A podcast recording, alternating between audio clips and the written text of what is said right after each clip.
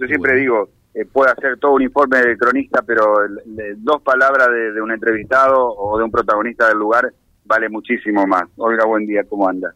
Buenos días, buenos días, José. Hola, ¿qué tal? Buen día. La directora de la Escuela 588, la Escuela Lanceros del Sauce, aquí en pleno corazón de Barrio San Jerónimo.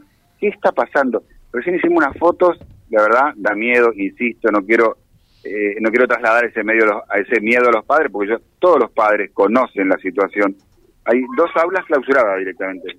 Sí, eh, hay dos aulas clausuradas porque presentan hundimiento de piso y tienen grietas las paredes. Desde el 2019 ya con la directora Isabel Brezán, luego con la directora Soninda Taibo, después yo, Olga Fontón, estamos gestionando, solicitando eh, la sumuración lo primero que se clausuró fue eh, un taller de carpintería porque presentaba grietas y hundimiento. Eh, desde el 2019 se está gestionando FANI eh, y no tenemos respuesta. El año pasado se consiguió que, el, que descubran las, las paredes, los cimientos para ver, y bueno, a fin de año se descubrió cuáles son las causas que que producen ese hundimiento del piso, de las aulas, del aula taller, de los baños, eh, del, eh, bueno, el laboratorio no, pero de otro aula también.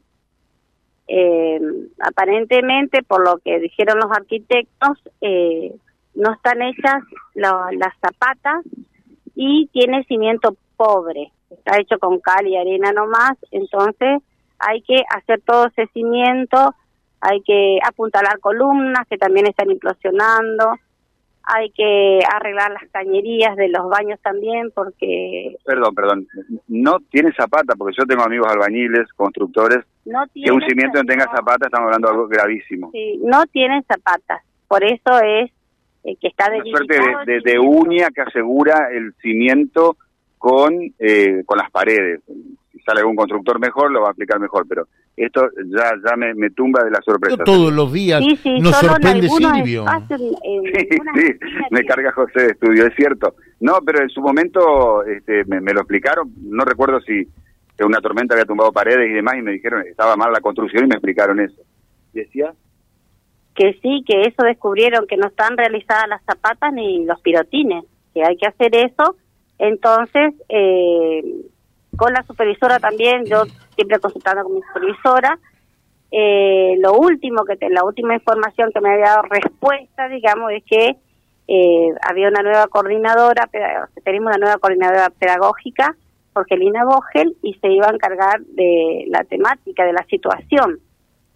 Pero eh, ayer me solicitaron a mí me mandaron de que me, que me iban a enviar todo eh, lo que vinieron a hacer, todo lo que hay que realizar y tengo que averiguar, tengo que pedir eh, Fanny, pedir, nosotros decimos un 870, que es solicitar nuevamente, o sea, vamos para atrás, porque pensé que ya tendrían que estar haciendo la obra, que ya estaba todo eh, encaminado y no, tengo que buscar dos presupuestos y entregar y, ahí enviarán el dinero.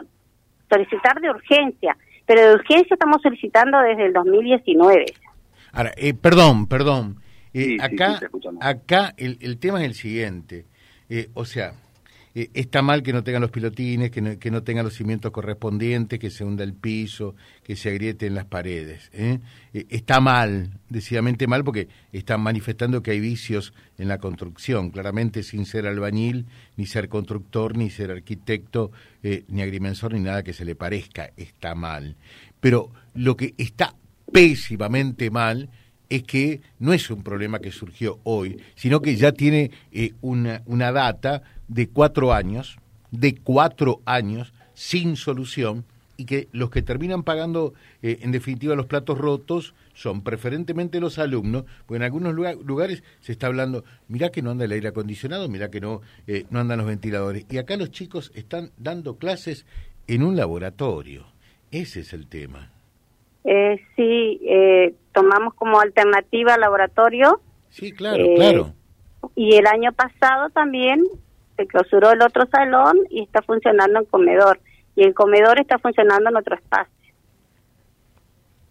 así es, es lo único que conseguimos como alternativa. sí, entiendo perfectamente. Eh, yo los padres, eh, eh, o sea, tuve inquietudes de los padres, les tuve que explicar, pero no, no teníamos otra.